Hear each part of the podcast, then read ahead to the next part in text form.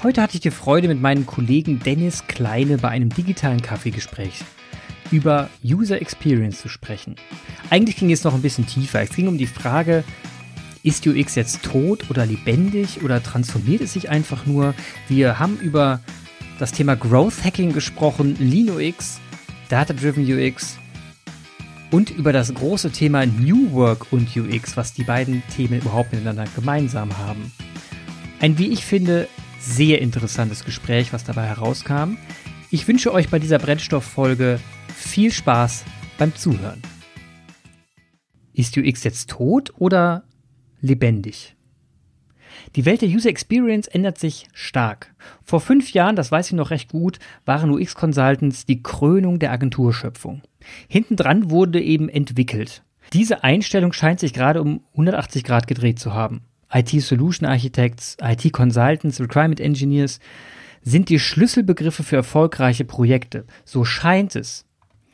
Aber irgendwie ist das doch paradox. Einerseits wollen wir die perfekte Custom Experience und funktionierende Kundenschnittstellen und somit ein florierendes Geschäft und andererseits werden UX-Designer gefühlt immer ersetzbarer. Mal ein Beispiel. Bei der Konzeption eines Online-Shops beziehen wir uns mittlerweile auf gut bewährte Standards zurück die einfach funktionieren. Hier braucht es kaum noch Arbeit eines UXers. App-Entwicklung einfacher denn je für die UX. Es gibt fertige Libraries, mit deren Hilfe sich Entwickler schon zu weiten Teilen selbst verhelfen können. Und die UX-Designer werden eigentlich nur noch sporadisch in das Projekt involviert. Klingt danach, dass ein ganzer Geschäftszweig einbrechen könnte. Oder doch nicht? Heute habe ich Dennis Kleine zu Gast. Er arbeitet bei der Kühlers AG seit über zehn Jahren als UX-Consultant. Hallo Dennis, ich grüße dich. Wie geht's dir? Hi, Clemens. Gut. Und dir? Kann ich klagen. Habe ich dich soweit gut vorgestellt oder willst du noch ein bisschen ausholen? Weil ich glaube, die Zuhörer wird es mal interessieren, wo du eigentlich herkommst, wenn du jetzt heute seit zehn Jahren UX machst. Ja, in der Tat sogar schon ein bisschen mehr. Also ich, ich kann gerne noch ein bisschen was zu mir erzählen. Also mein Namen hast du ja schon dankbarerweise gesagt, also muss ich das nicht machen. Fühlt sich gerade so auch so ein bisschen an wie beim Kunden, die Vorstellung immer. Hallo, ich bin Dennis. ähm, ja, also meine Werdegang ist vielleicht ganz interessant, dass ich ähm, irgendwann mal digitale Medien studiert habe ich glaube, damit habe ich 2004 oder so angefangen, habe auch relativ lang studiert, was damit zu tun hat, dass ich äh, schon von Beginn an ähm, noch selbstständig war und schon immer, sage ich jetzt mal, in diesem digitalen Business, Webseiten, äh, Gedöns, sage ich jetzt mal im Allgemeinen, äh, tätig war und damals als Freelancer ähm, Frontend, Design, Konzeption, alles zusammen quasi, wie das oft so ist als Freelancer. Ne? Ähm, Fand es ziemlich cool, hat Spaß gemacht, äh, ähm, da rumzutüfteln und geile Webseiten zu bauen. Deshalb ähm, habe ich das immer weitergemacht und irgendwann mal auf die Idee gekommen, ja, ich könnte es ja auch mal studieren. Habe dann digitale Medien studiert ähm, und wie gesagt relativ lang dafür gebraucht, verhältnismäßig lang, ähm, weil ich halt währenddessen dann auch bei der SAP gearbeitet habe und immer so meinen Weg weitergegangen bin. Deshalb war mein Anfang irgendwie ähm, nicht pur äh, UX, äh, sondern eher Frontend, würde ich behaupten. Ähm, und das hat mir ziemlich viel also Spaß Entwicklung? Gemacht. Ja, also eigentlich äh, Frontend-Entwicklung. Und Na, witzig. Ja, und es hat ziemlich Spaß gemacht und irgendwie habe ich dann halt auch immer hinterfragt, warum, wieso, wie muss es aussehen, wie ist es am besten. Ähm, und das Design-Thema, ähm, privat bin ich da auch ein bisschen, sage ich jetzt mal, was Fotografie oder Siebdrucken angeht, auch ein bisschen affin, sage ich jetzt mal, aber meine Designkollegen mögen das wahrscheinlich nicht hören, aber äh, von daher habe ich mich auch für dieses Designthema immer so ein bisschen interessiert und ähm, daher kam das Studium mit Werbepsychologie und das hat mich alles so ein bisschen angefixt. Ähm, und dann habe ich mich in meinem weiteren Verlauf da drin vertieft, bin zur Kühlhaus AG irgendwann mal gekommen als äh, Diplomant. Ähm, habe da auch tatsächlich meine ersten Schritte bei der Kühlhaus AG waren Entwicklung ähm, wo ich Frontends entwickelt habe. Aber irgendwo wurde mein Talent entdeckt, äh, dass ich ganz gut reden kann und nicht äh, Entwicklung nicht nur das Einzige ist, was ich kann. und ja, und seitdem ja, ist es peu à peu mehr geworden. Ne? Und dann habe ich mich da richtig reingefuchst, viel gelesen, viel gelesen, auf viel Konferenzen unterwegs gewesen, Mensch, Computer, ähm, die Konzepter-Konferenz, die IA und ach Gott, ich weiß schon gar nicht mehr, wie die ganzen Konferenzen heißen. Aber ja, und seitdem eigentlich dann bei der Kühlhaus AG als UXler heutzutage, ja, UX-Consultant, wie du gesagt hast, äh, unterwegs. Ich hatte schon mal viele andere Namen, aber da können wir ja gleich nochmal drauf eingehen, vielleicht. Ja. ja, auf jeden Fall. Ähm, die Frage ist ja, warum, warum du eigentlich letzten Endes so gerne gerade UXer geworden bist. Also was, was fixt dich bei diesem Thema so an? Ähm, ja, also wie gesagt, ich habe es eben vielleicht, vielleicht habe ich auch schon zu lange geredet, aber ähm, bei UX ist das Thema, dass es für mich immer um gewisse Art der Problemlösung geht. Ne? Also es kommen Leute zu dir, die haben eine, eine, Idee, eine Vision, vielleicht auch das noch nicht mal so richtig, aber die wollen irgendwas reißen oder haben irgendein Problem, was gelöst werden muss. Und ich war schon immer so jemand, der ähm, da sehr Spaß dran hat, äh, ähm, Probleme, Herausforderungen zu ähm, auseinander zu pflücken, zu identifizieren, wo das Problem eigentlich liegt, welche möglichen Lösungswege es gibt und dann den bestmöglichen herauszufinden und den halt umzusetzen. Ne? Also das war schon immer so ein bisschen analytisches Denken, zerpflücken, aber auch trotzdem dieser kreative Aspekt auf dem freien Feld Lösungen erarbeiten. Also ja, irgendwie so ein, so ein kleiner Handwerker im Geiste, sage ich jetzt mal. Ne? Das, das hat mir schon immer Spaß gemacht und von daher äh, kann man sich da in Bezug auf UX sehr gut ausleben und sogar noch auf eine kreative, visuelle Weise. Nicht nur, aber das ist halt auch ein Teil von UX. Ich war jetzt letztens Mal ein bisschen im Netz unterwegs und habe mal in ein paar Foren geguckt, um einfach mal zu sehen, wie denn so die Meinung von Usability ist und bin auf ein paar ganz äh, polemische Sätze gestoßen, die will ich mal kurz vorlesen. Und zwar, Usability und User Experience verlängern ja eh nur die Entwicklung. So ein Satz. Was sagst du dazu? Mhm. Naja, die verlängern die Entwicklung. Da will ich mal fragen, was der Entwickler... Der Indem sie wieder komische Sachen spinnen. Ja, okay. Also genau, ich wollte gerade sagen, ich würde mal den Entwickler, der das potenziell gesagt hat, mal fragen, was er damit meint. Und wenn wir die Entwicklung nicht verlängern, wie, was sie dann eigentlich machen würden. Ähm, ne? Also äh, entscheiden die das dann, äh, was sie machen? Wie gehen sie damit um? Also ich finde es einen komischen Satz, weil am Ende des Tages äh, entwickeln Entwickler... Ähm, nach gewissen Vorgaben. Ne? Jetzt muss ich aufpassen, weil jetzt könnte ich den Gegenschuss äh, ausholen und sagen, ja, Entwickler sind die Code Monkeys, die im Keller hocken und irgendwelche Zeilen runterschreiben. Ne? Also wofür braucht man die überhaupt? Das kann vielleicht heutzutage eine KI viel besser. Ähm, aber so ist es ja nicht. Ne? Wir sind ein Team und äh, ein Team besteht aus ganz vielen unterschiedlichen Disziplinen und jeder bringt seine Stärken ein, um so ein digitales Projekt zum Leben zu erwecken. Und genauso haben UXler da auch ihren Teil, weil würden UXler nicht ihre Arbeit machen, äh, könnten Entwickler nicht relativ einfach auf Basis von User Stories und vordefinierten Grafiken und Konzepten geschmeidig äh, äh, in ihrem Entwicklertunnel das Ding runterentwickeln. Ne? Also ja. wer soll es sonst machen? Da habe ich noch einen anderen schönen Satz gefunden und zwar ähm, Usability funktioniert für unsere Produkte nicht, weil unsere Kunden zu unterschiedlich sind. Ja, also Klassiker. ne? ja, äh, ist aus meiner Sicht kein legitimes Argument, weil Usability funktioniert nicht, ist, ist ja irgendwie schon mal, hört sich sehr komisch an, ist glaube ich für mich ein Widerspruch in sich, weil Usability kann ja nicht funktionieren oder, äh, oder wie soll ich es ausdrücken. Ne? Also eine gute Usability ähm, funktioniert ja per se immer wenn es Usability nicht funktioniert, dann hat man seine Hausaufgaben wohl nicht gemacht. Ähm, von daher, da die Zielgruppen so unterschiedlich sind, naja gut, da muss man sich das halt mal angucken. Ähm, ob die überhaupt wirklich so unterschiedlich sind. Ähm, das, die meisten äh, unserer Kunden, ich meine, das weißt du vielleicht auch, fängt ja immer an, ja, wir haben äh, welche, die Zielgruppen, ja, alle. Und dann fragt man ja alle, okay, alle auf der ganzen Welt, unterschiedliche Geschlechter, ähm, unterschiedliche Fachorientierungen, Alter, whatever. Ähm, das, und da grenzt sich es meistens schon mal ein, nee, nee, nee, wir machen ja nur was für den Vertrieb. Und dann, aha, okay, also sind ja schon mal nicht alle. Ähm, ich glaube, das Verständnis von einer Zielgruppe ist oft ähm, sehr heterogen, ähm, was das überhaupt ist und was das einem bringt. Gefühlt und so würde ich den Spruch interpretieren, ist es, ähm, ja, das kostet ja zu viel Geld. Das hört man sehr häufig, wenn man sich mhm. mit der Zielgruppe beschäftigt, äh, über Personas nachdenkt, vielleicht eine Marktforschung vor ein Projekt setzt, sind es immer, wo meistens die leider die Alarmglocken angehen und äh, deshalb ja, braucht man nicht, weil ähm, unsere Zielgruppe ist ja eh so heterogen. Ne? Das, deshalb macht es überhaupt gar keinen Sinn. Aber ja, äh, ist irgendwie, finde ich, ein Widerspruch in sich. Ja, deswegen hört man auch immer wieder den Spruch, ähm, UX sei irgendwie tot. Und äh, mhm. ich, ich bin ja von solchen Sprüchen eh generell nicht so der Fan, weil bei Tod ist immer so gleich so rabiat und so, so endlich, also ne, ist ein Schlussstrich gesetzt. Aber ähm, letzten Endes bin ich da mehr auf der Chancenseite. Deswegen, welche UX hat sich in den letzten Jahren stark verändert. Also ich, ich kenne den Begriff seit, also mir ist er begegnet so zwischen 2006 und 2010 das erste Mal, ne, dieses User-Center mhm. Design Begriff und Usability und dann kam irgendwie User Experience noch dazu.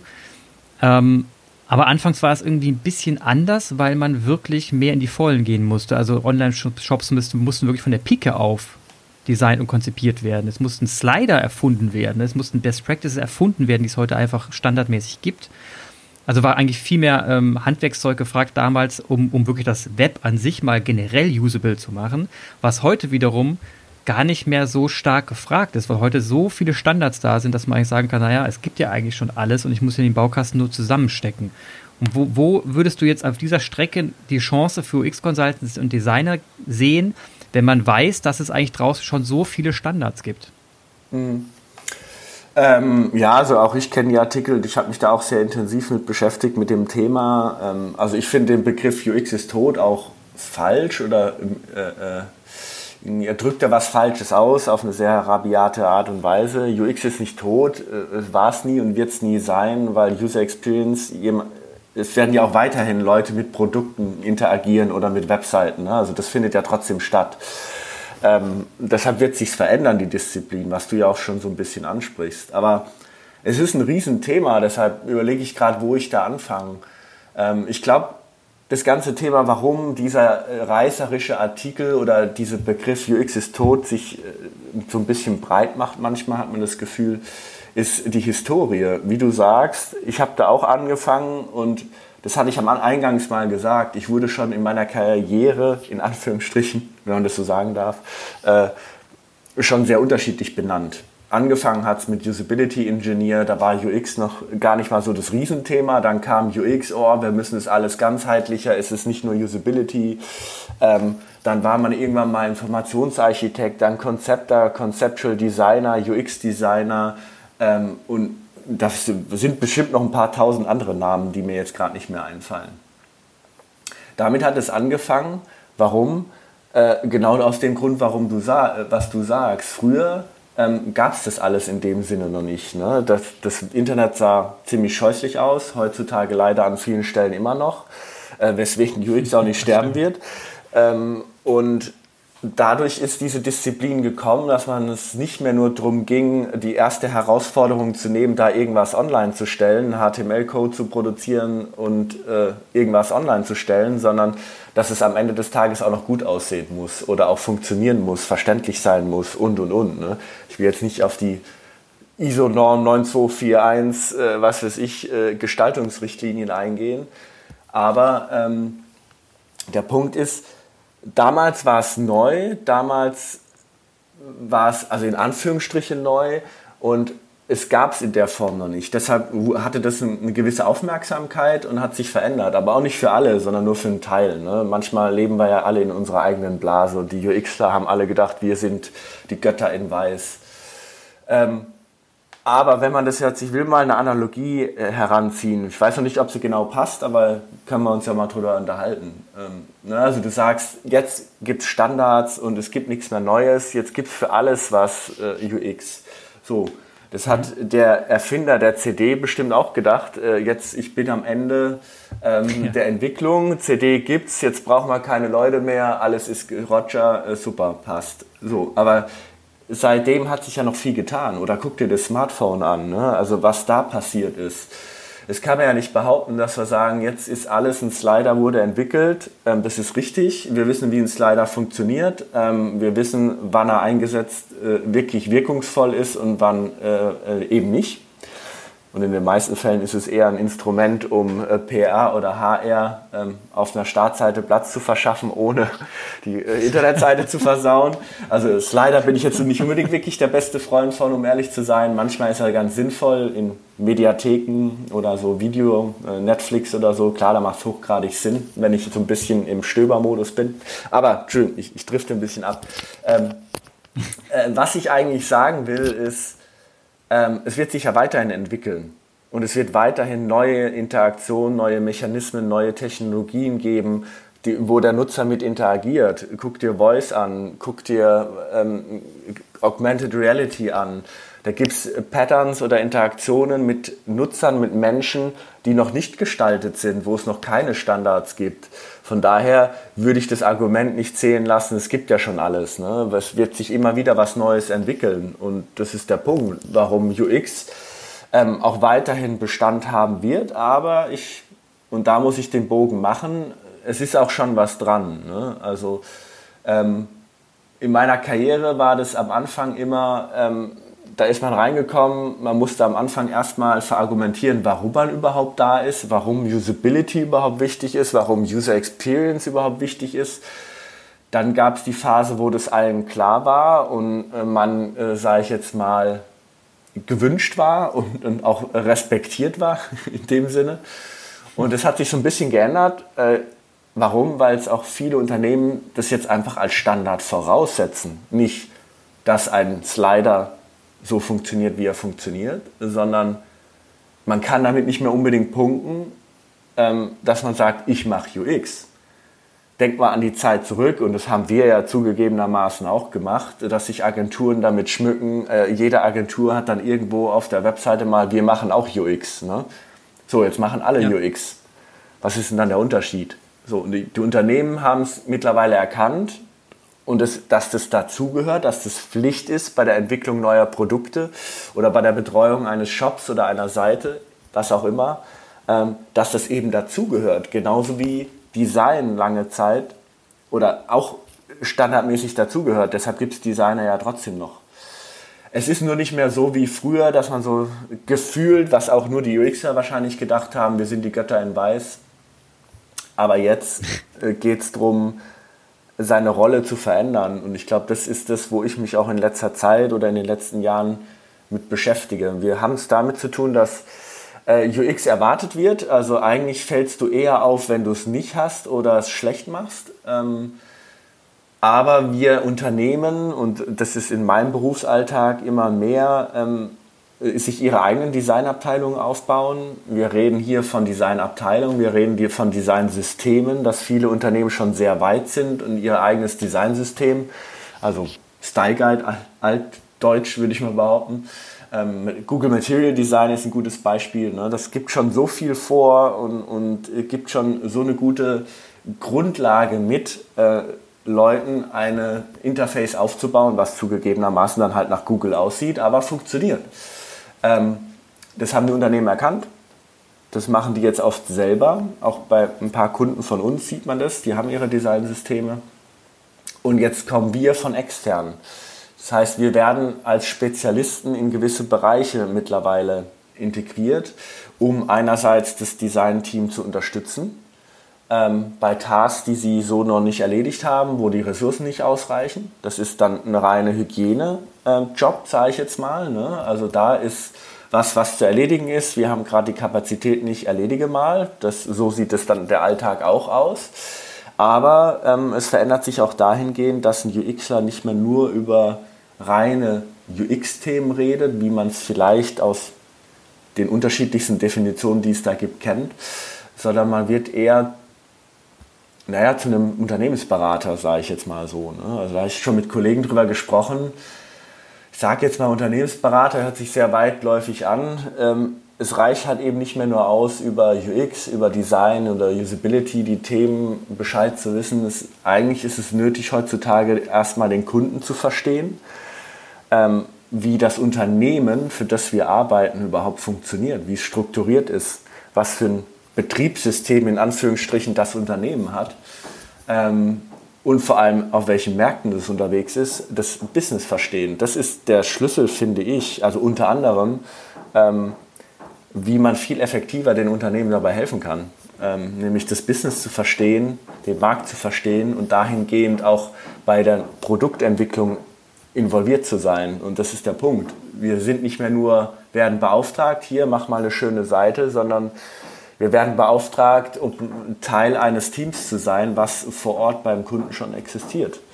Und ich glaube, da wird sich Sinn entwickeln und deshalb müssen aus meiner Sicht, und, und so sehe ich das für mich persönlich, ähm, UXer, sage ich jetzt mal, ein bisschen verändern, wenn sie das wollen. Sie können auch noch weiterhin, der UX-Beruf, so wie es ihn gab, wird es auch weiterhin geben. Vielleicht nicht mehr so gehypt wie früher, aber den wird es weiterhin geben. Ähm, genau, die müssen sich entwickeln Richtung Business, Technologie, ähm, irgendwie so ein bisschen differenziertes Wissen und Erfahrung, wie man Produkte auf den Markt bringt, wie man wächst, wie man Produkte pusht. Ganz unterschiedliche Disziplinen, ne? also Marketing und äh, Nutzerverstehen, Nutzerzentrierung gehört ja per se eh schon mal zu User Experience aus me meiner Sicht, aber dieses ganze Business-Aspekt, der hat sich bei mir über die Jahre ähm, immer mehr, ähm, sage ich jetzt mal, durchkristallisiert, dadurch, dass ich in verschiedensten Branchen unterwegs war. Und es ist eigentlich eine, eine natürliche Sache, dass man früher oder später sehr viel weiß und wenig Einarbeitungszeit in gewisse Branchen braucht. Also zum Beispiel Automobilhersteller habe ich schon sehr häufig gearbeitet. Ähm, deshalb kenne ich mich da, sage ich jetzt mal, in dem Markt schon ganz gut aus. Ähm, aber eigentlich sammle ich mittlerweile Branchen, um ein erstens generelles Businesswissen aufzubauen, wie Unternehmen an sich funktionieren. Ähm, Gibt es sicherlich nicht eine Funktionsweise oder ein Betriebssystem und äh, wie unterschiedliche Märkte funktionieren. Jetzt habe ich lange geredet, jetzt unterbrech mich doch mal, Clemens. Ja, mache ich ja gerne. Ich wollte, wollte, wollte nämlich eingehen. Und zwar ja. geht es um Skills. Also das hast du gerade angesprochen. Ne? Also der, der, der Weg hin zum Unternehmensberater, dass man sich quasi, ich meine, das, das kriegen wir beide ja in unserem eigenen Kreis, in dem wir beide arbeiten, namens Tetris ja mit. Da sind wir ja Kollegen. Und ähm, wir kriegen ja selber mit, dass äh, Kunden mit uns immer mehr über deren Business-Strategie reden, über darüber reden, ja, wie mhm. wollen wir uns denn transformieren für, nach, für morgen? Wir müssen unsere ja. Systeme umstellen. Baut uns doch mal eine Plattform-Webseite. Und dann heißt es ja, das können wir gerne machen, aber das hat halt einen Rattenschwanz an organisatorischen Restrukturierung mit, bringt das mit sich, sonst hätten wir nämlich ein Problem. Da könnten wir die Seite erstmal so gar nicht designen. Also das Design der Startseite hat einen riesen Impact auf die Struktur der einst der, der Unternehmen bis hin zur Umstrukturierung auf Mitarbeiterebene. Und das, mhm. bis das Mitarbeiter mal verstanden haben, dass man den Button nur da, nur da einfügen kann, wenn im Vertrieb Organisation was passiert ist. Ne? Beispiel Chatbot mhm. mit äh, integriertem, ich, äh, ich, ich leite sie an einen Kontakt weiter. Das kann nur funktionieren, so ein schöner Button, wenn im Hintergrund auch ein Prozess ist, der funktioniert. Und diese, diese ja. Ausmaße, diese riesen Ausmaße, wird den Kunden dann plötzlich schlagartig bewusst und am Anfang sagen sie, aber wir wollten doch eigentlich nur ein Chatbot oder nur ein Chatfenster hier haben, mehr wollten wir doch gar nicht. Und das, das finde ich immer extrem interessant. Und jetzt gehen wir zum Thema Skills. Wenn man dann auf Skills mhm. eingeht, dann stellt man plötzlich fest, man muss auch in ganz, ganz verschiedenen Bereichen Ahnung haben. Ja, also wenn man mhm. sich mal die, die, die Zeiten ansieht, die, es hat sich ja seit den letzten 20 Jahren enorm was getan im, im Hardware-Markt. Rechner sind schneller geworden, die Festplatten sind größer geworden, wir können Daten sammeln wie Hulle, können die äh, aggregieren, können die auf Dashboards äh, zusammenbauen. Es gibt da schöne Tools mittlerweile. All das geht, mit, geht jetzt. Was aber mit damit wachsen muss, weil das jetzt so schnell geht, ist, dass wir mit den Daten umgehen können. Wir müssen lernen, mit Daten umzugehen, sie zu interpretieren und wiederum einzusetzen für nächste Schritte. Und da, da will ich das Buzzword mal kurz erwähnen, Data-Driven UX. Das ist ja seit mhm. guten vier Jahren hier darum geistert. Vielleicht mhm. könntest du kurz mal beschreiben, was es damit auf sich hat und wie wichtig das mittlerweile geworden ist. Also wichtig, extrem wichtig, wobei man sagen muss, dass noch nicht jedes Unternehmen so weit ist, äh, das auch wirklich so zu tun, wie es gedacht ist. Aber da gibt es viele Wege, äh, sage ich jetzt mal, wie man damit anfangen kann oder wie man das durchziehen kann. Ja, Data-Driven UX ähm, war für mich auch, ähm, ich beschäftige ich meine, wir sind ja Kollegen, deshalb weißt du das ja, beschäftige mich auch schon ein bisschen länger mit, bedingt durch einen Kunden da auch sehr stark involviert. Ähm, Finde ich, war für mich auch so eine gewisse Art Aha-Moment. Ähm, was bei uns, unserer Disziplin häufig, äh, sage ich jetzt mal, in der Industrie der Konflikt da war, ist, was ich sehr häufig gehört habe, naja, ähm, das ist alles so teuer, ihr, ihr braucht ja erstmal so lang, ähm, ihr macht erstmal eine ewige Zielgruppenanalyse, dann müsst ihr irgendwelche Tests davor machen und bis ihr überhaupt mal irgendwas produziert habt, äh, ist so viel Zeit vergangen, da hat sich ja eh schon wieder alles verändert. Ne? Und natürlich kommen die Unternehmen dann sehr häufig mit einer Kostenschelle ähm, um die Ecke und sagen, das ist alles viel zu teuer. Ähm, so, das ist so ein bisschen der Kontext, aber ähm, ich will nicht damit sagen, dass das irrelevant ist. Dass man nicht aufhören soll, Zielgruppen zu befragen oder Märkte zu analysieren, Segmentierung vorzunehmen, äh, Usability-Tests durchzuführen und, und, und. Es gibt nur viel modernere Ansätze mittlerweile, das zu tun und eben nicht ähm, sich ins verstaubte Kämmerlein einzuschließen und drei Monate später mit Ergebnissen wiederzukommen ähm, weil das ehrlich gesagt für mich als UXler auch relativ unbefriedigend ist. Deshalb Data-Driven UX geht es eigentlich um eine sehr viel agilere oder Lean UX ist ja auch so ein Begriff, Herangehensweise, viel schneller ähm, Ergebnisse zu produzieren oder gewisse Ergebnisse mit einer gewissen Relevanz zu produzieren, um am Markt, ähm, sage ich jetzt mal, erfolgreicher zu sein. Und das passiert halt eben durch Geschwindigkeit. Ähm, jetzt, wo Unternehmen immer vergleichbarer werden, je nach Unternehmen natürlich, je nach Branche, kommt es ja sehr häufig auf Schnelligkeit darauf an. Ähm, deshalb meine Erfahrung mit Data-Driven UX ist, dass es extrem hilft, ähm, in relativ kurzer Zeit zu einem guten Ergebnis zu kommen. Das ist so der, der wenn es ein einzelnes Projekt ist. Ne? Wir fangen mit einer These an, ähm, machen sehr ähm, überschaubare Konzeptionen, gehen natürlich in Workshops. Das kann zum Beispiel Design Thinking sein, dass man mal eine Vision absteckt, ein Ziel absteckt, wo man hin will, ähm, macht einen kleinen POC, äh, gestaltet etwas und geht in kleine Tests rein. Das ist zum Beispiel ein Szenario. Ne? Ähm, aber ähm, wie man am Anfang ein Projekt aufsetzt. Aber Data-Driven UX ist für mich ein Thema, was natürlich sich über alle Projektphasen hinweg streckt ähm, und eigentlich in dem Sinne ein Betriebsthema ist dass wenn wir fertig sind, nehmen wir mal an, wir haben am Anfang coole Visionen, wir haben die getestet mit Rapid Prototyping und ein paar Design-Sprints, haben wir eine gute Idee, ähm, testen die ganz früh mit einer kleinen Zielgruppe, haben Erkenntnisse, adaptieren, korrigieren und kommen irgendwann mit einem guten POC auf, am Start, haben eine gute Idee ähm, und, und sage ich jetzt mal, bringen das mal online, das Ding. Ähm, dann ist Data-Driven UX hauptsächlich, was zum Beispiel Amazon ja ganz großes Thema ist, ist AB-Testing, also im Live-Betrieb quasi sich weiterzuentwickeln und eben nicht, wie es früher auch mal, das kennst du ja auch noch, ähm, wir machen alle drei Jahre einen Relaunch, äh, einfach so, ne? ähm, weil es halt äh, mhm. mal so mhm. in der Branche, ah ja, alle fünf Jahre muss man halt mal was neu machen. Gefühlt stand es in irgendeinem Betriebs- oder Handbuch für Manager, ich weiß es nicht, aber irgendwie, ich weiß nicht, wie sie auf die Idee gekommen sind, so alle fünf Jahre alles neu. So, dann hat man die alten Probleme abgeschafft, aber haben einfach nur neue Probleme dazugeholt. Im besten Fall mit UX-Begleitung versucht, äh, möglichst wenig neue Probleme äh, oder äh, zu äh, schaffen und alte zu beheben. Aber mit Data-Driven UX äh, funktioniert das weitaus agiler und das, das fühlt sich auch sehr richtig an, muss ich sagen. Ist am Anfang ein bisschen kompliziert und komplex in das Thema reinzukommen, weil auch da für UXler ganz neue Bereiche aufgehen. Ne? Man muss sich sehr viel mit, mit Daten auseinandersetzen und da gibt es sehr, sehr viele Tools da draußen, die sehr viele Daten generieren. Ähm, da kann man auch ganz gern mal, so ging es mir zumindest am Anfang, äh, so den Wald vor lauter Bäumen nicht sehen. Ne? Dann werden auf einmal ganz viele Zahlen generiert und man muss sich erstmal darauf konzentrieren, was die wichtigsten sind. Ähm, genau, aber lange Rede, kurzer Sinn, Data-Driven UX ist für mich ein sehr wichtiges Thema, ähm, ein Thema in diesem ganzen Prozess von Idee bis Online und Betrieb. Ne? Weil am Ende des Tages ähm, ist es halt einfach alles ein bisschen schneller, agiler geworden heutzutage. Und Data-Driven UX ist da ein Faktor, wie man das ähm, bewerkstelligen kann. Und ein werden jetzt alle UXer dann, ja. werden dann alle UXer jetzt zu Statistikern und zu äh, müssen die dann irgendwie neuerdings mehr Excel-Dateien durchwüsten, ähm, als, als an schöne Design-Dinge zu machen? Ja, nicht nur, aber auch, ja, klar.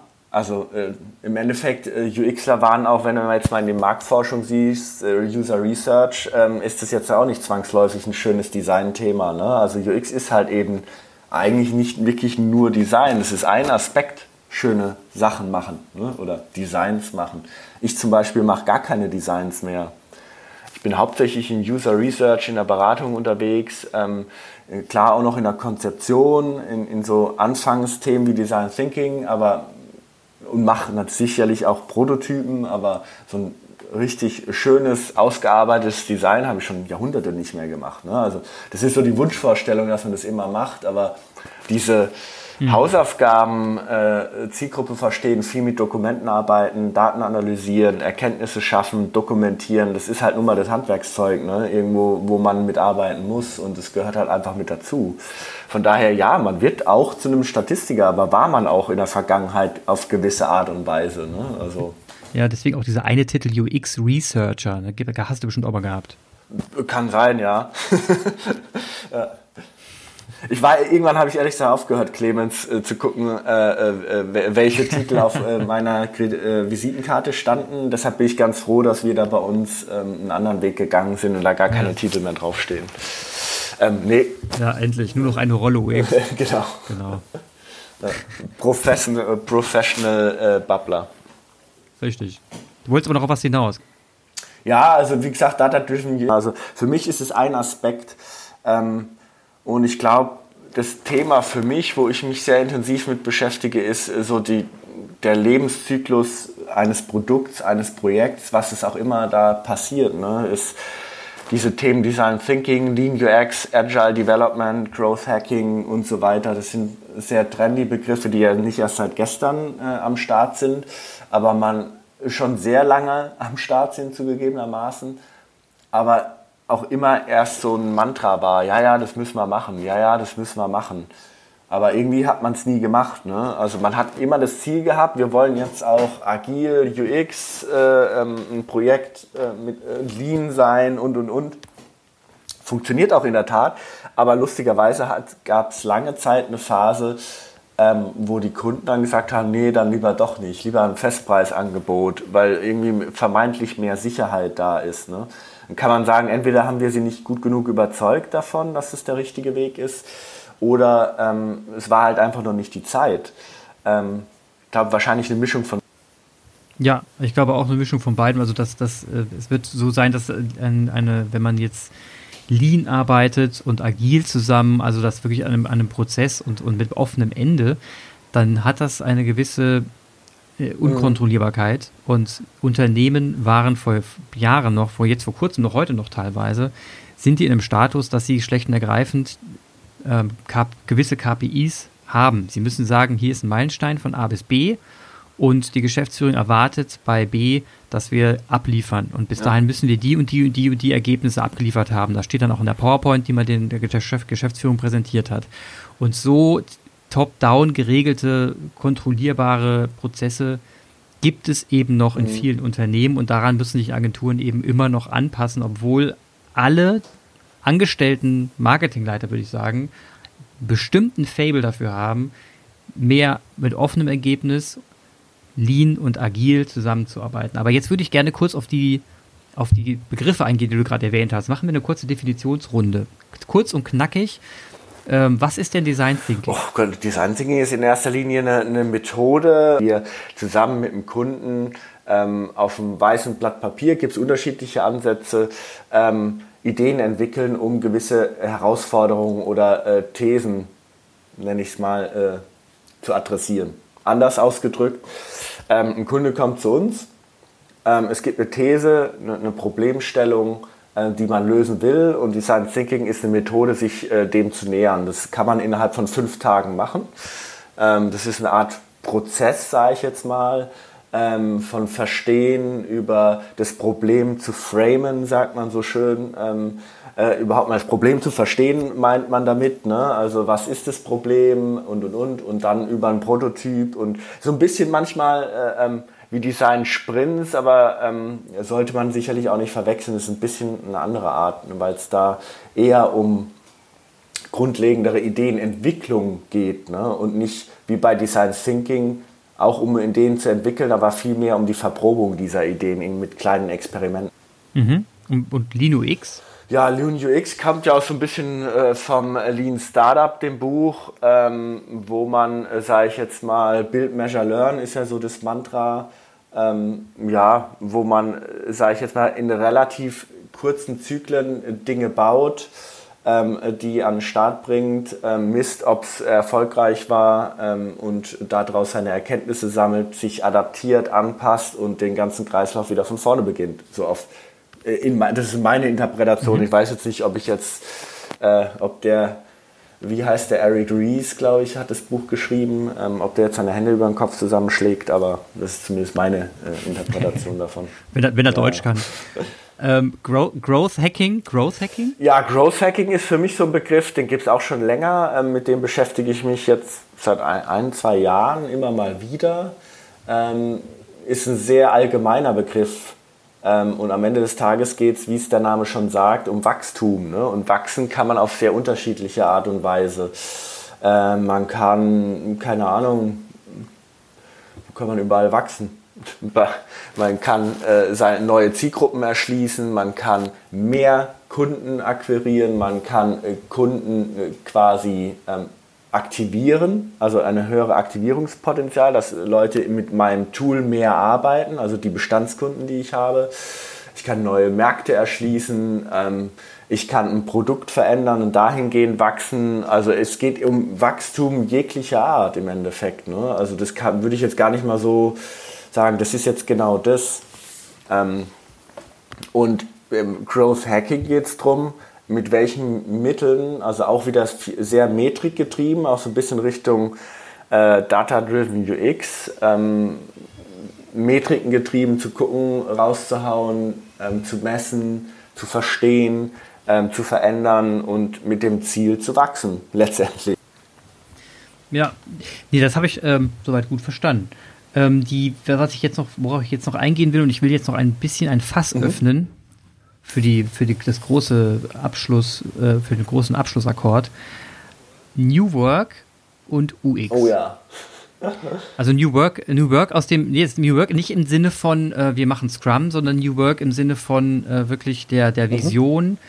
dass man, äh, dass man quasi eine, sich eine neue, ein neues Arbeiten wünscht, eine neue Wirtschaft, eine neue Wirtschaftsform sogar wünscht, dass man sich, dass man sich sagt, wir wollen nachhaltig für die, für den Planeten, mhm ähm, für die Gesellschaft und so weiter wollen wir arbeiten, sodass und, und für die Mitarbeiter, die sich, die sich mit sinnstiftenden Dingen beschäftigen und sich frei organisieren können und selber entscheiden können, wie viel sie jetzt eigentlich für ein Unternehmen arbeiten wollen und mhm. nicht. Das im Sinne von New Work. Und dann Sinn UX. Wie hängt das zusammen? Also die, ist da ist die UX-Szene und New Work da irgendwo irgendwo habe ich das Gefühl, da passt was zusammen.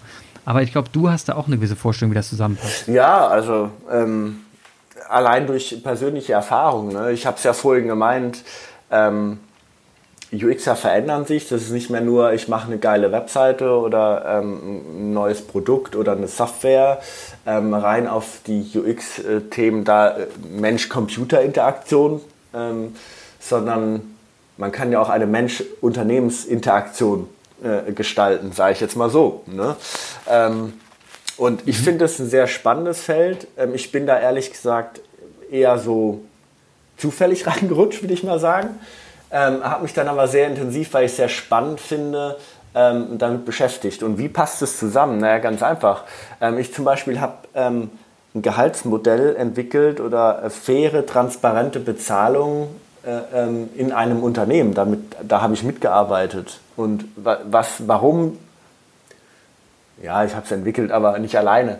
Ähm, was der Punkt für mich da ist, ne? im Endeffekt hast du genauso eine Zielgruppe wie jetzt bei einer Webseite, bei einem Produkt, bei einer Software. Nein, mitgearbeitet, du hast es entwickelt. Und die Zielgruppe, in dem Fall waren es meine Kollegen, was es ungemein schwerer gemacht hat, um ehrlich zu sein, weil man da halt auch ähm, sage ich jetzt mal, emotional viel stärker involviert ist. Also ist Fluch und Segen, ne? also emotional involviert zu sein, ist nicht immer positiv, aber zumindest konnte ich sehr gut reinfühlen, wie es den Leuten geht, weil ich selber Teil dessen war. Mhm. Ähm, ist aber auch schwierig, dann trotzdem neutral zu bleiben.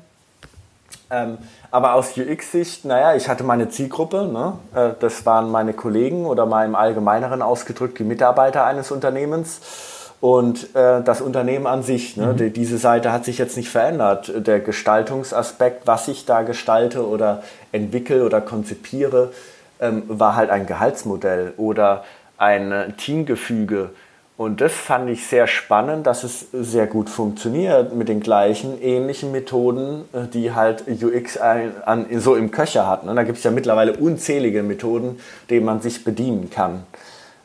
Und das war, ich bin da auch tatsächlich so rangegangen wie an UX-Projekt mit Zielgruppenbefragung, Recherche, User Research, wo ich mit ganz vielen Kollegen gesprochen habe, was aus ihrer Sicht denn eigentlich faire Bezahlung ist äh, wie sie sich das eigentlich wünschen würden, äh, was sie von dem klassischen ähm, Gespräch mit dem Vorgesetzten halten, äh, wo äh, an, in Anführungsstrichen das Gehalt verhandelt wird.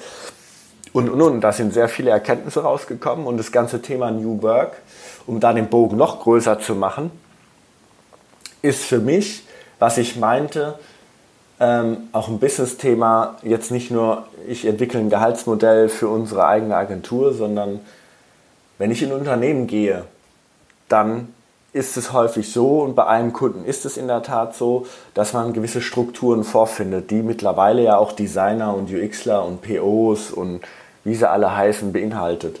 Und die haben oft gewisse Strukturen, ähm, die historisch gewachsen, wer kennt den Begriff nicht? Ne? Das gilt nicht nur für Webseiten, Software oder Produkte, sondern auch für, äh, für Unternehmen, für Services.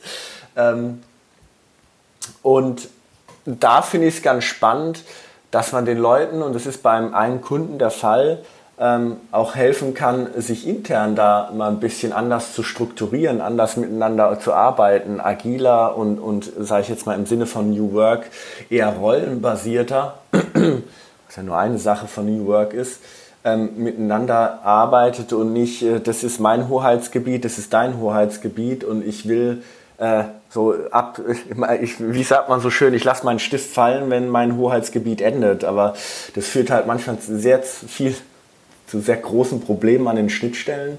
Deshalb ist so ein Rollenmatrix, ähm, eine Person kann unterschiedliche Rollen einnehmen, unterschiedliche Verantwortung und eher so in Teams zusammenarbeiten, ähm, in kleinen Taskforces, äh, finde ich sehr entspannend und geil für, auch für UXer, das kommt UXern entgegen, aber auch für Unternehmen. Und ich glaube, das Unternehmen, das oft noch sehr hierarchisch strukturiert und klassisch strukturiert sind, was, sage ich jetzt mal, für so agiles Vorgehen per se nicht immer die beste Idee ist. Ähm, weil man da halt eben ein multidisziplinäres Team braucht, die, ähm, sage ich jetzt mal, als Team funktionieren und nicht als Einzelpersonen funktionieren. Und das finde ich halt, wie gesagt, ein spannendes, sehr, sehr spannendes Thema, ähm, weswegen ich dazu übergegangen bin, auch immer zu gucken, wie das Unternehmen, für das ich gerade arbeite, für das ich was konzipieren soll oder erarbeiten soll oder die ich beraten soll, an sich funktioniert oder strukturiert ist. Ähm, und ich sehe mich da gerne immer als Teil des Unternehmens. Ich finde das sehr, fühlt sich sehr komisch an, äh, wenn man so äh, immer wie früher dieses Dienstleisterprinzip, ich meine, es gibt nach wie vor Unternehmen, die das wollen, aber ich fühle mich da sehr wohl damit, ähm, nicht als hier, ich bin der Dennis von Kühlhaus, sondern ich bin der Dennis und ich bin jetzt Teil eures Teams. Das passiert natürlich jetzt nicht so zack mit dem Fingerschnitten, das entwickelt sich. Aber da habe ich sehr gute Erfahrungen gemacht, dass da nur Gutes bei rauskommt, äh, wenn man ähm, sich, sage ich jetzt mal, in die, in die Teams der Kunden integriert und, und da gemeinsam, sage ich jetzt mal, eine Vision, ein Ziel äh, verfolgt und dabei unter Umständen auch den Teams hilft, mal sich selbst auch manchmal zu finden, weil so geht es uns ja auch, Clemens, weißt du auch, wenn man in seinem eigenen Stall sitzt, äh, tut es manchmal sehr gut, wenn da jemand anders kommt, der von extern mal drauf guckt und äh, mal so sagt, ist euch eigentlich schon aufgefallen, das? und wenn das manchmal so jemand sagt, denkt man, oh ja, stimmt. Weil man, wenn man in seinem eigenen Stall so unterwegs ist, äh, können manchmal durch den Alltag natürlich auch viele Dinge verschwimmen oder nicht so präsent äh, sein. Ja, also wie gesagt, jetzt rede ich schon wieder viel. Du musst mich mehr unterbrechen, Clemens, du kennst mich doch. Ich, ich wollte gerade, ich wollte gerade loslegen. Gut, dass du sagst, ich wollte gerade loslegen. Und zwar, ähm, Du hast, was, was du heute, ähm, finde ich, sehr gut herausgearbeitet hast und was ich auch äh, gut erkannt habe, ist, dass man von, wenn man über User Experience spricht, dann redet man eigentlich von Mensch, Menscherfahrung und zwar Menscherfahrung in verschiedenen Kontexten. Ja. Und du hast sehr gut ausgearbeitet, dass es dabei nicht um eine Website und um Slider geht, sondern es geht schlicht und ergreifend um alles, was uns umgibt. Und ein UXer, der von mir aus aus der Szene der Webseiten mal kam und heute sich aber, wenn es um Webseiten geht, eben mehr um Firmen kümmern muss, weil eine Website mehr ein Spiegelbild der Firma ist, äh, geht es mir darum, dass man sich jetzt um, mit, dass man mit einem Erfahrungskoffer, einem Skillset, einem Methodenkoffer durch die Gegend läuft und sagt, ich habe hier Methoden, die kann ich anwenden und nicht nur für eine Landingpage, sondern eben auch, um einfach mal zu schauen, wie funktioniert euer Team, wie funktioniert eure, und, euer Unternehmen und wie strukturiert man denn das Framework Unternehmen oder Abteilung oder was auch immer. Und da, wo man plötzlich merkt, dieses Modell lässt sich auf alles anpassen. Und dann ist man plötzlich frei von, von Konventionen und kann sich anbieten und sagen, ich bin, ich bin UXer aus Leidenschaft eigentlich HXer, eine Human, Human Experiencer, ähm, aus, Leid, aus Leidenschaft und gehe dahin und will eigentlich nur dafür sorgen, dass Menschen in ihren Kontexten, in denen sie unterwegs sind, eine gute Erfahrung sammeln. Mit Dingen, mit Menschen, mit, ja. mit Systemen. Und so, so habe ich es verstanden und das kommt auch sehr gut rüber. Die Erfahrung, die ich gemacht habe, als du dieses, ähm, jetzt muss ich nochmal nachdenken, wie es, wie es heißt, das Gehaltsmodell, nenne ich es mal, Growth Model. Growth Model, richtig. Dass, dass, du, dass du entwickelt hast, mit, mit einem Team natürlich, aber dass du federführend entwickelt hast. Ähm, wenn ich mich daran erinnere, dann ist das ja genau das gewesen. Du hast letzten Endes eine, eine Experience für Kollegen geschaffen. Eine neue Experience, wie man mit Gehältern in einem agilen Umfeld, wenn es nur Rollen gibt, umgeht. Und wie man damit umgeht, dass man trotzdem weiter wachsen kann in, innerhalb einer Firma, obwohl es nicht mehr diesen klassischen hierarchischen Karrierepfad gibt. Und das ist, das ist hier sehr gut gelungen. Das ist mal, wäre nochmal vielleicht ein eigener Keynote und eigener Vortrag und eigener Podcast wert, weil das echt ein, nochmal ein Thema für sich ist, aber super interessant. Dennis, ich danke dir recht herzlich für die heutige, für die, das heutige Gespräch. Es war super interessant und ich habe dich gerne ausreden lassen, weil alles, was du gesagt hast, sehr interessant war. Und an die Zuhörer da draußen würde ich sagen, Vielen Dank, dass ihr zugehört habt. Wenn ihr Kritik und Anregungen habt, schreibt bitte an c.weins.kühlers.com. Die nehme ich gerne entgegen. Ansonsten könnt ihr Dennis Kleine auf LinkedIn erreichen, habe ich gesehen. Einfach Dennis Kleine eingeben, dort ist er auf LinkedIn definitiv vertreten. Ich werde sein Profil auch nochmal in die Show Notes verlinken. Und ansonsten vielen Dank fürs Zuhören und vielen Dank, Dennis. Danke dir, Clemens. Hat Spaß gemacht.